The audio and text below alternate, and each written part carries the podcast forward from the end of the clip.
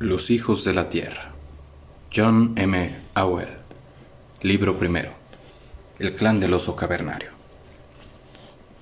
Capítulo 1. La niña desnuda salió corriendo del cobertizo de cuero hacia la playa rocosa en el recodo del riachuelo. No se le ocurrió volver la vista atrás.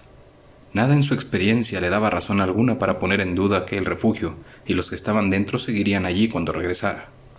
Se tiró al río chapoteando y al alejarse de la orilla, que se hundía rápidamente, sintió como la arena y los guijarros se escapaban bajo sus pies.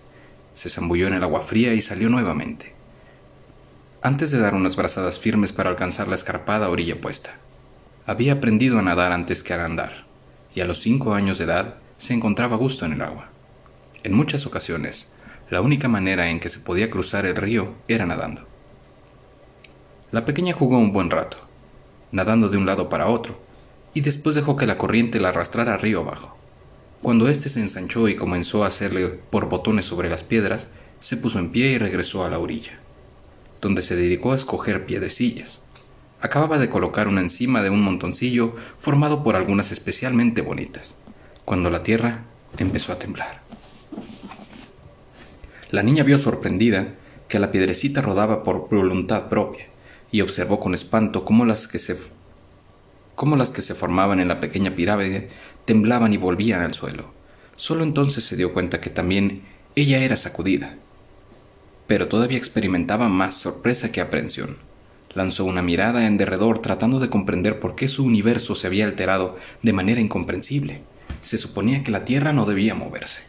El riachuelo, que momentos antes corría suavemente, se había vuelto turbulento, con olas agitadas que salpicaban las orillas mientras su lecho se alzaba contra la corriente, sacando lodo del fondo.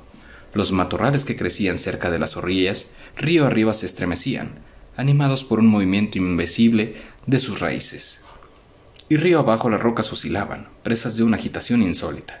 Más allá, las, las majestuosas coníferas del bosque, por el que pasaba el río se inclinaban de manera grotesca. Un pino gigantesco, próximo a la orilla, con sus raíces al aire y debilitado por la corriente del arroyo, se inclinó hacia la orilla opuesta.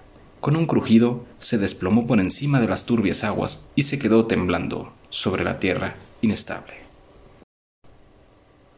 La pequeña dio un brinco al oír la caída del árbol. El estómago se le revolvió y se le hizo un nudo cuando, cuando el temor cruzó por su mente. Trató de ponerse en pie, pero cayó de espaldas al perder el equilibrio por efecto del horrible balanceo. Lo intentó nuevamente, consiguió enderezarse y se quedó en pie, insegura, sin atreverse a dar un paso. Al echar a andar hacia el cobertizo de cuero, un poco apartado del río, sintió un rumor sordo, que se convirtió en un estrepitoso rugido aterrador. Un olor repugnante a humedad surgió de una grieta que se abría en el suelo, como si fuera el aliento fétido que exhala por las mañanas la tierra al bostezar. La niña miró sin comprender la tierra, las piedras y los arbolillos que caían en la brecha que seguía abriéndose mientras la corteza fría del planeta en fusión se resquebrajaba en sus convulsiones. El cobertizo, encaramado en la orilla más lejana del abismo, se inclinó al retirarse la mitad de la tierra firme que tenía debajo. El esbelto poste se balanceó como indeciso antes de desplomarse y desaparecer en el profundo orificio, llevándose su cubierta de cuero y todo su contenido. La niña tembló horrorizada, y con los ojos desorbitados, mientras las apestosas fauces abiertas se tragaban todo lo que había dado sentido y seguridad a los escasos años de su vida. Madre. Madre. gritó, cuando comenzó a darse cuenta de lo que estaba sucediendo. No sabía si era el grito que resonaba en sus oídos, era el suyo en medio del rugido atronador de las rojas que se resquebrajaban. Se acercó gateando a la profunda grieta, pero la tierra se elevó y la derribó. Se aferró a la tierra tratando de agarrarse a algo en aquel suelo oscilante y movedizo. Entonces la brecha se cerró, el rugido cesó y la tierra agitada se calmó. La que no se calmó fue la niña, tendida boca abajo sobre la tierra floja y húmeda, dominada por el paroxismo que acababa de sacudirla, temblaba de miedo. Las sobradas razones que tenía para estar asustada. La niña se encontraba sola en medio del desierto de estepas herbosas y florestas dispersas. Al norte, los glaciares cubrían el continente, empujando su frío por delante. Un número incalculable de animales herbívoros y los carnívoros, que de ellos se sustentaban, recorrían las vastas praderas, pero apenas había alguien. No tenía a dónde ir ni nadie que pudiera ocuparse de ella. Estaba sola. El suelo volvió a estremecerse, asentándose, y la niña oyó una especie de sordo rugido en las profundidades, como si la tierra estuviera haciendo la digestión de una comida engullida sin masticar. Dio un salto, presa del pánico, aterrada entre la idea de que pudiera abrirse de nuevo. Miró hacia el lugar en donde había habitado el cobertizo. Lo único que allí quedaba era la tierra descarnada y arbustos desarraigados. Deshecha en llanto, la niña corrió otra vez hacia el riachuelo y se dejó caer hecha un ovillo sollozante junto a la fangosa corriente. Pero las húmedas orillas del riachuelo no brindaban refugio alguno contra el consuelo, convulso planeta. Otra sacudida, esta vez más intensa, agitó el suelo. La niña se quedó mirando con asombro la salpicadura de agua fría sobre su cuerpecito desnudo. Nuevamente se apoderó de ella el pánico, haciéndole incorporarse. Tenía que apartarse de ese aterrador lugar de tierra sacudida, devoradora. Pero ¿a dónde podría dirigirse? No había lugar en donde pudieran brotar semillas sobre la playa rocosa, y tampoco había otro tipo de vegetación, pero las riberas río arriba estaban cubiertas de maleza, que comenzaba a retoñar hojas nuevas. Un instinto profundo le decía que debía permanecer cerca del agua, pero las enmarañadas zarzas parecían impenetrables. A través de sus ojos empañados por el llanto que le enturbiaban la visión, miró hacia el otro lado, hacia la selva de altas coníferas. Delgados haces de rayos de sol se filtraban por entre las ramas tupidas de densos árboles perennes que se apretujaban cerca del río.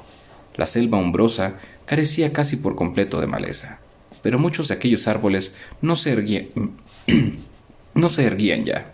Unos cuantos habían caído sobre la tierra, otros más se inclinaban en ángulos estrambóticos sostenidos por vecinos que todavía estaban firmemente anclados, más allá del revoltijo de árboles, la selva boreal era oscura y no resultaba más atractiva que la maleza río arriba. No sabía hacia dónde ir. Miró primero a un lado y después a otro, indecisa. Un temblor bajo sus pies, mientras miraba río abajo, la puso en movimiento, dirigiendo una última mirada anhelante hacia el paisaje vacío con la esperanza infantil de que el cobertizo siguiera ahí. Echó a correr hacia los bosques. Estimulada por algún que otro gruñido sordo mientras la tierra se asentaba, la niña siguió el curso de la corriente. En su prisa por alejarse, se detenía solo para beber. Las coníferas que habían sucumbido a las sacudidas telúricas yacían postradas sobre el suelo. La niña evitaba los cráteres abiertos por el capillón circular de raíces, que aún tenían tierra y grava pegadas en sus partes ocultas, ahora al descubierto. Al atardecer comenzó a advertir menos evidencias de perturbación, menos árboles arrancados y menos rocas desplazadas, y el agua estaba más clara. Se detuvo cuando ya no pudo ver por dónde andaba, y se dejó caer agotada sobre la tierra del bosque. El ejercicio le había ayudado a conservar el calor mientras estuvo en movimiento, pero empezó a tiritar bajo los efectos del aire frío de la noche. Se sumió en la espesa alfombra de agujas caídas de los árboles, se hizo un ovillo y se cubrió con puñados de ellas. Pero por cansada que estuviera, no logró conciliar el sueño la asustada criaturita. Mientras había estado ocupada en rodear obstáculos para seguir el curso del río, había conseguido apartar de su mente el temor que ahora la abrumaba. Estaba tendida, perfectamente inmóvil, con los ojos muy abiertos, observando cómo la oscuridad se espesaba y congelaba a su alrededor. Temía moverse, casi temía respirar. Nunca anteriormente se había encontrado sola de noche. Siempre había tenido cerca una hoguera para mantener a raya la oscuridad desconocida. Finalmente no pudo dominarse más y con un sollozo convulsivo desahogó su angustia. Su cuerpecito se sacudía al ritmo de sus sollozos y su hipo. Eso terminó por sosegarla y adormecerla. Un animalillo nocturno la olfateó con curiosidad amable sin que ella se diera cuenta. Despertó gritando. El planeta seguía inquieto, y lejanos rugidos que resonaban en las profundidades la devolvieron a su horror en una especie de pesadilla. Se puso de pie. Quiso echar a correr, pero sus ojos no podían ver más estando abiertos que con los párpados cerrados. Al principio no pudo recordar dónde estaba. Su corazón palpitaba fuertemente. ¿Por qué no podía ver? ¿Dónde estaban los amorosos brazos que siempre habían estado allí para reconfortarla cuando se despertaba de noche? Poco a poco el recuerdo consciente de su terrible situación fue abriendo paso en su mente y tiritando de frío y miedo, volvió a hacerse ovillo y a sumirse en el suelo cubierto de agujas. Los primeros pálidos rayos del alba la encontraron dormida. La luz del día llegó lentamente a la profundidad de la selva. Cuando despertó la niña, la mañana ya estaba muy avanzada, pero bajo aquella sombra espesa resultaba difícil advertirlo. Se había alejado del río la noche anterior cuando la luz empezó a menguar, y un amargo y un amago de pánico amenazó apoderarse de ella cuando miró en derredor y vio solo árboles. La sed le ayudó a reconocer el sonido del agua borboteante, siguió el sonido y sintió un gran alivio al ver que de nuevo el riachuelo ahí estaba. No estaba menos perdida junto al río que dentro de la selva, pero se sentía mejor tener algo que seguir. Podía calmar su sed mientras estuviera cerca de él. El día anterior había sentido la satisfacción de tener agua fresca, pero no le servía de mucho para aplacar su hambre. Sabía que había raíces y vegetales que se podían comer, pero no sabía lo que era comestible. La primera hoja que probó era amarga y le lastimó la boca, y la escupió y se enjuagó para quitar el mal sabor. Esa experiencia la hizo vacilar a la hora de probar otras. Bebió más agua, pues tenía la sensación pasajera de estar ahíta, y volvió a seguir a la orilla del río. Los profundos bosques la aterrorizaban. Se mantuvo cerca del río mientras brilló el sol. Al caer la noche, abrió un hoyo en las agujas que cubrían el suelo y se acurrucó nuevamente entre ellas para dormir. Su segunda noche de soledad no fue mejor que la primera. Juntamente con el hambre, un terror helado le corría el estómago. Nunca había sentido semejante terror ni tanta hambre. Nunca había estado tan sola. Su sensación de estar perdida era tan dolorosa que empezó a bloquear el recuerdo del terremoto y de su vida anterior. Y cómo pensar en el futuro la ponía igualmente al borde del pánico. Luchó por apartar también esos temores de su mente. No quería pensar en lo que pudiera suceder ni en quién podría encargarse de ella. Vivía solo para el momento presente, salvando el siguiente obstáculo, cruzando el siguiente afluente, trepando por encima del siguiente tronco caído. Siguió el ruido se convirtió en un... Seguir el río se convirtió en un fin en sí, no porque la fuera a llevar a alguna parte, sino porque era lo único que le proporcionaba alguna orientación, algún propósito, algún motivo de acción. Era mejor que no hacer nada. Al cabo de cierto tiempo, el vacío de su estómago se convirtió en un dolor sordo que le nublaba la mente. Lloraba de vez en vez, mientras seguía avanzando penosamente y sus lágrimas pentaban chorretes blancos en su rostro sucio. Su cuerpecito desnudo estaba cubierto de tierra, y los cabellos que habían sido anteriormente casi blancos y tan finos y suaves como la seda estaban pegados a su cabeza en una maraña de agujas de pino, ramitas y barro.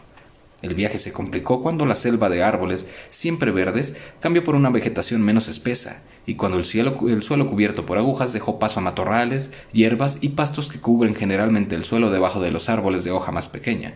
Cuando llovía, se acurrucaba bajo los árboles de hoja más pequeña. Se acurrucaba bajo un tronco caído, o se cobijaba bajo alguna roca grande, o bajo las ramas de un árbol, o simplemente se dejaba lavar por la lluvia mientras seguía avanzando penosamente por el barro. De noche, amontonaba hojas secas caídas de temporada anterior y se enterraba en ellas para dormir. El abundante consumo de agua potable impidió que la deshidratación originara una hipotermia, esa bajada de temperatura corporal que provocaba la muerte por exposición. Pero la niña se estaba debilitando, estaba más allá del hambre, solo sentía un dolor sordo y constante y una ocasional sensación de mareo. Trataba de no pensar en ello ni en cosa alguna que no fuera el río. Seguir el río. La luz del sol al penetrar en su nido de hojas la despertó. Salió del cómodo cobijo, entibiado por el calor de su cuerpo, y se dirigió al río para beber agua, con hojas secas todavía pegadas a su piel. El cielo azul y el sol brillante eran un consuelo después de la lluvia del día anterior. Poco después de que se echara a andar, la orilla del río que ella seguía comenzó a subir gradualmente. Cuando decidió tomar otro trago, una pendiente abrupta la separaba del agua. Empezó a bajar cuidadosamente, pero perdió pie y cayó rodando hacia abajo. Se quedó tendida, raspada y magullada, en el barro junto al agua, demasiado cansada, demasiado débil y demasiado infeliz para moverse. Gruesos lagrimones se formaban en sus ojos y corrían por su rostro, y tristes lamentos rasgaban el aire. Nadie la oyó. Sus gritos se convirtieron en plañidos, pidiendo que alguien viniera a ayudarla. Nadie acudió. Los sollozos sacudían sus hombros mientras lloraba de su desesperanza. No quería ponerse en pie, no quería seguir adelante, pero ¿qué otra cosa podría hacer? ¿Quedarse ahí llorando en el barro? Cuando paró de llorar, quedó tendida junto al agua. Al sentir que una raíz se le incrustaba en el costado y que su boca sabía lodo, se sentó. Entonces se puso pesadamente en pie y fue a beber un poco de agua del río. Reanudó la marcha, retirando obstinadamente las ramas que obstruían su paso, trepando por troncos caídos y cubiertos de mosco, chapoteando a la orilla del río. La corriente, que ya estaba crecida debido a las inundaciones de principios de primavera, había aumentado hasta más allá del doble del caudal gracias a sus afluentes. La niña oyó un rugido lejano, mucho antes de ver la cascada que caía desde la alta ribera en la confluencia del río Grande con el más pequeño, un río que iba a doblar nuevamente su volumen. Más allá de la cascada, las rápidas corrientes de los ríos unidos hervían sobre las piedras, mientras corrían hacia las llanuras herbosas de la estepa. La rugiente catarata saltaba desde el borde de la orilla, formando una amplia cortina de agua blanca. Venía a estrellarse contra una poza espumante que había sido honrada, horadada en la base de la roca, provocando una pulverización constante de rocío y remolinos de corrientes contrarias allí donde se unían los ríos. En algún momento de ese pasado lejano, el río había labrado más profundamente el fallón de piedra dura detrás de la cascada, el saliente desde el cual se precipitaba el agua sobresalía del muro que había detrás de la cascada, de modo que entre muro y cada quien quedaba un paso. La pequeña se acercó, miró cuidadosamente el túnel húmedo y después echó a andar por detrás de la movediza cortina de agua. Se pegaba a la roca mojada para mantener el equilibrio, pues la continua caída del agua la aturdía. El rugido era ensordecedor. Rebotando contra la pared, de piedra detrás del tumultuoso caudal, alzó con temor la vista angustiosamente, consciente de que el río quedaba más arriba de las rocas que chorreaban por encima de su cabeza, y avanzó cautelosa y lentamente. Estaba casi en el otro lado cuando se terminó el pasaje, que se había ido estrechando poco a poco hasta ser otra vez una muralla escarpada. El corte en el farfallón no llegaba tan no llegaba hasta el otro lado. La niña tuvo que dar media vuelta y volver sobre sus pasos. Cuando llegó a su punto de partida, miró el torrente que surgía por encima del borde y meneó la cabeza. No había otro camino. El agua estaba fría cuando empezó a vedear el río y las corrientes eran fuertes. Nadó hasta el medio, dejó que la fuerza del agua la llevara bordeando las cataratas y después volvió hacia la orilla del río ancho que se había formado más abajo. Se cansó de nadar, pero ahora estaba más limpia que desde hacía algún tiempo, excepto su enredo y enredado y enmarañado cabello. Volvió a dar a andar sintiéndose fresca, pero no por mucho tiempo. El día era inusitadamente caluroso para fines de primavera, y cuando los árboles y las malezas dejaron paso a una pradera abierta, el sol resultó agradable. Pero a medida que la ardiente bola ascendía, sus rayos calurosos se ensañaron con las pocas reservas que le quedaban a la niña. Por la tarde iba tambaleándose a lo largo de la estrecha franja de arena entre el río y un escarpado farfallón. El agua chispeante reflejaba sobre ella el brillante sol mientras la casi blanca arenisca devolvía luz y calor, sumándose al fulgor deslumbrante. Del otro lado del río, y más allá, se extendían hasta el horizonte pequeñas flores herbáceas blancas, amarillas y púrpuras, que armonizaban con el brillante y fresco verdor de la hierba a medio crecer con una vida nueva. Pero la niña no se fijaba en la efímera belleza primaveral de la etapa. La debilidad y el hambre la hacían delirar, y empezó a tener alucinaciones. Dije que tendría cuidado, madre, Solo nadé un poco, pero ¿a dónde te has ido? murmuraba. Madre, ¿cuándo vamos a comer? Tengo mucha hambre y hace mucho calor. ¿Por qué no viniste cuando te llamé? Llamé y llamé, pero tú no viniste. ¿Dónde has estado, madre? Madre, no te vayas de nuevo, quédate aquí, madre, espérame. No me dejes. Se encaminó hacia donde había visto el espejismo cuando la visión se desvanecía. Siguiendo la base del farfallón, pero éste se alejaba a la orilla del agua apartándose del río. La niña estaba alejándose de su fuente de agua, corriendo ciegamente, se golpeó el dedo gordo del pie con una piedra y cayó pesadamente, lo que casi la devolvió a la realidad. Se sentó frotándose el dedo y tratando de ordenar sus pensamientos. La muralla dentada de piedra de arenisca estaba perforada en los oscuros accesos de cuevas y marcada por estrechas, estrechas grietas y hendiduras. La dilatación y la contracción provocadas por cambios extremos en la temperatura desde un calor agobiante hasta un frío por debajo de cero habían quebrado la roca blanda. La niña echó una ojeada al orificio que se había cerca del suelo en el muro junto a ella, pero la insignificante gruta no le causó la menor impresión. Mucho más impresionante era la manada de uros que pasaba pacíficamente, que pastaba pacíficamente la jugosa hierba nueva que crecía entre el farfallón y el río. En su ciega precipitación por seguir un espejismo, la pequeña no se había fijado en los, en los enormes animales salvajes de castaño rojizo y de casi dos metros de altura en la cruz, con, inmensos cuervos curvos, cuernos curvos. Cuando se dio cuenta, un temor repentino barrió las últimas telarañas de su cerebro. Retrocedió pegándose la muralla rocosa, sin apartar la vista del corpulento toro que había dejado para de, de para observarla. Entonces se dio media vuelta y se echó a correr. Miró hacia atrás por encima del hombro y contuvo la respiración al vislumbrar una súbita mancha en movimiento y se paró en seco. Una enorme leona, dos veces mayor que cualquier felino de los que poblarían las sabanas mucho más al sur, en una era muy ulterior, había estado rondando la manada. La niña ahogó un grito y al ver que esa monstruosa gata se arrojaba sobre una vaca salvaje. en un remolino de colmillos y descubiertos y zarpas salvajes, la gigantesca leona derrimó a un enorme uro. En medio de un crujido de potentes quijadas, el mugido aterrado del bovino dejó súbitamente de oírse cuando el imponente carnívoro le abrió la garganta. Un surtidor de sangre mojó el hocico de la cazadora, de la cazadora cuadrúpeda y manchó de carmesí su piel castaña oscura. Las patas del uruge se agitaban espasmádicamente, todavía cuando la leona le abría el estómago y le arrancaba de un bocado carne roja y caliente. Un terror absoluto se adueñó de la niña. Echó a correr dominada por el pánico, mientras otro de los grandes gatos la observaba atentamente. La niña había penetrado sin saberlo en el territorio de los leones cavernarios. Normalmente los grandes felinos habrían desdeñado a una criatura tan pequeña como un humano de cinco años, pues escogían sus presas entre los robustos uros, los descomunales bisontes o los gigantescos ciervos para satisfacer las necesidades de la flor y nata de los hambrientos leones cavernarios. Pero la niña que huía se estaba acercando demasiado a la cueva que alojaba un par de maullantes cachorros recién nacidos.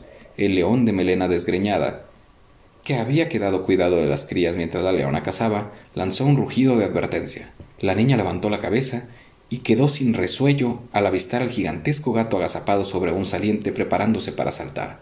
Gritó, se detuvo, resbaló, se cayó, se arañó la pierna con la grava suelta que había junto a la pared y gateó para darse cuenta. Aguijoneada por un temor todavía mayor, volvió corriendo por donde había venido. El felino cavernario brincó con una gracia lánguida, confiando en su habilidad para atrapar a la pequeña intrusa que se atrevía a profanar la santidad de la cueva guardería. No tenía prisa, ella se movía despacio en relación a su fluida velocidad y se sentía de humor para jugar al ratón y al gato. En su pánico, solo su instinto guió a la niña hacia un pequeño orificio junto al suelo en la fachada del farfallón. Le dolía el costado y apenas podía respirar, pero se escurrió por un agujero justo lo suficientemente capaz para ella. Era una cueva minúscula, poco profunda, apenas una hendidura.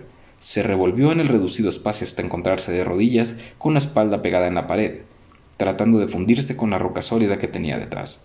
El león cavernario rugió su frustración al llegar al agujero y ver que su presa se le escapaba.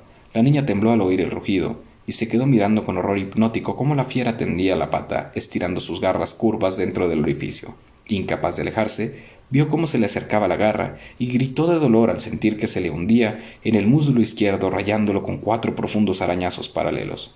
La niña se revolvió para ponerse fuera de su alcance y encontró una ligera depresión en la oscura muralla a la izquierda. Recogió sus piernas, se aplastó como pudo y contuvo la respiración.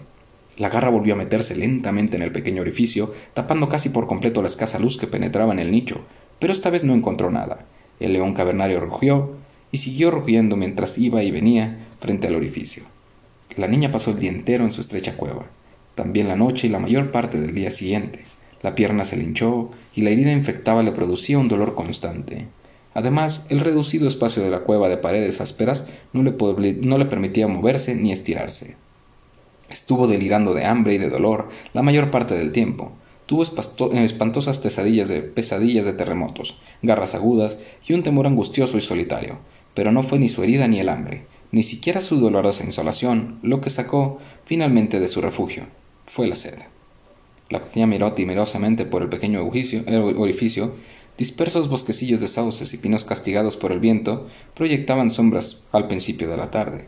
La niña estuvo mirando un buen rato el trozo de tierra cubierto de hierba y el agua chispeante más allá. Antes de hacer suficiente acopio de valor para salir, se, los se lamió los agrietados labios con su lengua seca mientras examinaba el terreno. Solo se movía la hierba agitada por el viento. La manada de leones se había esfumado. La leona, preocupada por los pequeños y molesta por el olor extraño de la criatura desconocida que tan cerca estaba de su cueva, decidió buscar otra guarida para sus hijos. La chiquilla salió del agujero y se puso en pie. La cabeza le golpeaba por dentro y veía manchas bailando vertiginosamente frente a sus ojos. Oleadas de dolor la envolvían a cada paso, y sus heridas comenzaron a supurar un líquido verde amarillo que chorreaba a lo largo de su pierna hinchada. No estaba segura de poder llegar hacia el agua, pero su sed era insoportable cayó de rodillas y se arrastró los últimos pasos gateando, después se tendió boca abajo y bebió vorazmente grandes tragos de agua fría. Cuando calmó finalmente su sed, intentó incorporarse de nuevo, pero había llegado al límite de su resistencia. Por delante de sus ojos seguían pasando manchas, la cabeza le daba vueltas y todo se oscureció mientras se desplomaba sobre el suelo. Una ave de rapiña, que hacía círculos perezosos allá arriba, localizó la forma inmóvil y fue descendiendo para verla más de cerca.